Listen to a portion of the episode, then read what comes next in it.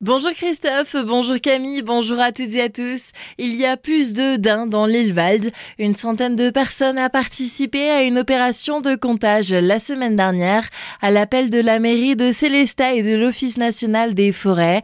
La population a été estimée à 250 individus au total, ce qui est conforme à l'effectif visé pour se rapprocher de l'équilibre sylvo-synégétique. Le prochain plan de chasse a pour objectif de stabiliser ces chiffres à 200 150 300 daims. Un dispositif unique en France pour préserver la forêt orinoise. Communes, forestiers, chasseurs ou encore acteurs de la filière bois, tous ont décidé de se regrouper pour trouver des solutions face au risque de sécheresse, d'incendie et de prolifération de la faune sauvage. Par exemple, le surnombre de certains animaux empêche la régénération naturelle de la forêt en mangeant de jeunes pousses. Dans un premier temps, un cycle de conférences sur la forêt a été programmé avant la pose d'un diagnostic et de solutions concrètes. À l'hôpital de Haguenau, la quatrième salle de cardiologie vient d'ouvrir. Les premiers patients ont pu y être accueillis au début du mois. Cette salle où l'ensemble des actes médicaux en matière de cardiologie pourront être réalisés va permettre une meilleure prise en charge des patients en réduisant les délais d'intervention. Cinq personnes ont aussi été recrutées. La modernisation de l'hôpital va continuer. D'ici l'été, le matériel de deux anciennes salles sera encore renouvelé. Le coût total est de 1,5 million d'euros. L'appel à candidature pour la sixième édition de la scène Repérage est encore ouvert jusqu'à dimanche. Les artistes alsaciens vont pouvoir envoyer leur production via un formulaire d'inscription disponible sur le site tansmaten.fr. Le lauréat aura l'opportunité de se produire en scène off le 26 et 27 mai prochain à la Bouilloire à Markelsheim et au Vivarium à Villers dans le cadre du festival en mai chante ce qu'il te plaît.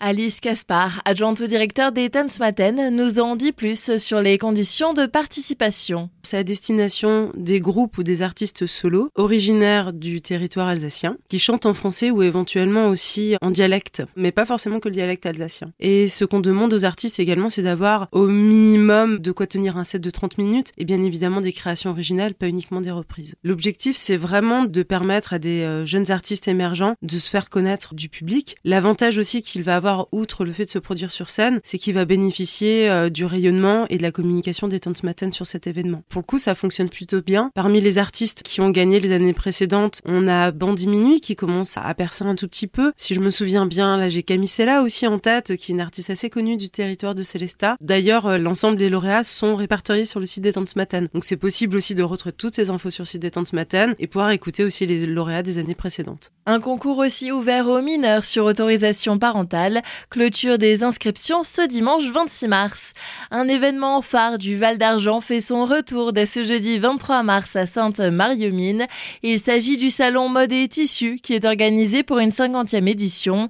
Un programme spécial a été élaboré à l'occasion de cet anniversaire.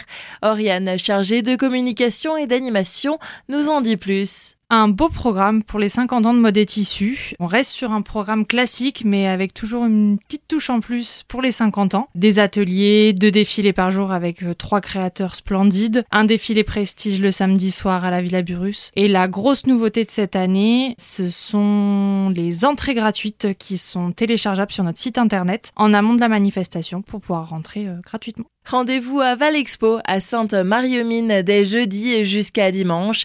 Les entrées gratuites sont à télécharger sur le site modetissu.fr. Sinon, le tarif plein est de 6 euros pour le pass 1 jour et de 9 euros pour le pass 4 jours.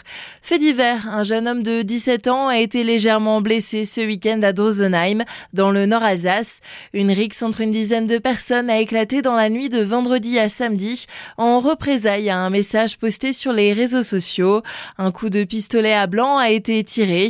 Le jeune homme a lui été blessé après avoir reçu un coup de couteau dans le bas du dos. Deux personnes ont été mises en garde à vue puis relâchées pour le moment. Une enquête est en cours pour éclaircir les circonstances de cette agression.